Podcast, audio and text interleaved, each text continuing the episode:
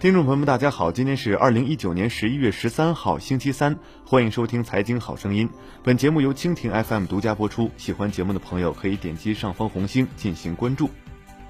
继今年三月首次官宣后，美国消费者终于在八月迎来了苹果与高盛合作发行的钛金信用卡 Apple Card，而且短短一个半月就发出了一百亿美元信用额度。但最近这张千呼万唤使出来的信用卡却出事了。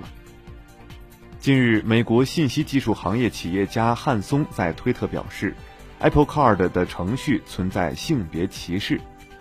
苹果的黑箱算法认为，汉松的信用额度应是妻子的二十倍，即使他妻子还清了最低还款额后，Apple Card 也不会在下一个结算期前批准妻子的任何支出额度。这条推文发布之后，在网上立即引发了热议。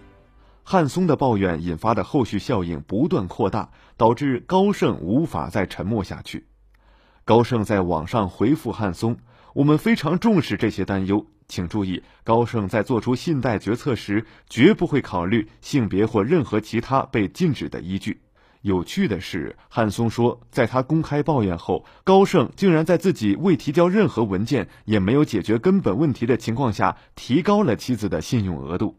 汉松表示，希望自己的情况能够引起人们对黑箱算法偏差的认知。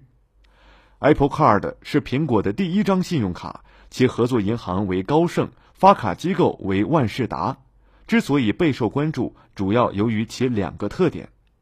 一方面，它号称不收取任何境外交易费、年费、转账手续费等费用，比市面上其他信用卡更具竞争力。另一方面，Apple Card 还为用户提供了一定的返现，返现可以用于消费，也可以转至其他银行账户。今年十月底，在二零一九年第四财季财报电话会议上，苹果 CEO 蒂姆·库克表示，他相信 Apple Card 是美国有史以来发行最成功的信用卡。公司对它的受欢迎程度感到兴奋。同一周，高盛提交给监管部门的文件显示，截至九月三十号，他们已经为苹果用户发放了共计一百亿美元的信用额度。Apple Card 的持卡人贷款余额共计七点三六亿美元。这时，距离 Apple Card 正式上线还不到一个半月时间，发展速度可谓惊人。在美国，信用卡发卡机构主要有两种。一种是以美国银行、摩根大通等为代表的银行机构，另一种就是以运通为代表的独立信用卡公司。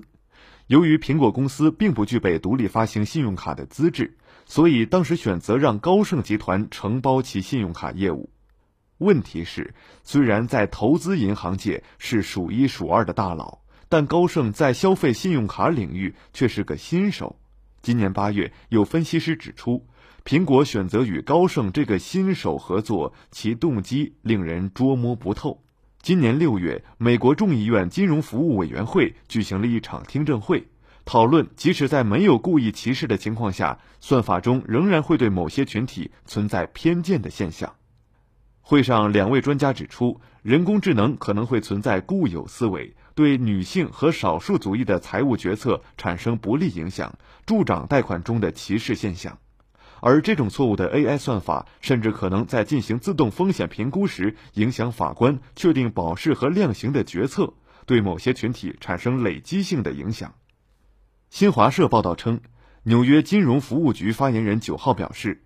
苹果信用卡服务中可能存在的歧视性对待让监管机构不安。无论有意与否，任何算法如果导致女性或其他受保护群体受到歧视性对待，都违反纽约法律。那么，银行到底是根据什么来决定授信额度的呢？性别会是硬性指标吗？从常识的角度出发，几乎没有信用卡发卡机构会把性别作为一个绝对指标来衡量信用卡额度。但是，信用额度也很有可能分男女，这就是从统计概率的角度来说，男性在社会中从事的工作往往相对收入会略高于女性。正是因为不同工作的差异性，可能会导致不同的授信额度。在网友“银行信用卡的授信额度是怎么确定的”提问下，有银行答道：“是根据申请时所附资料结合具体情况来综合判定的。”因此，对国内银行来说，在确定用户的信用卡额度时，系统评估和人工审核都是必不可少的。好了，今天的节目就唠到这儿，下期节目再会。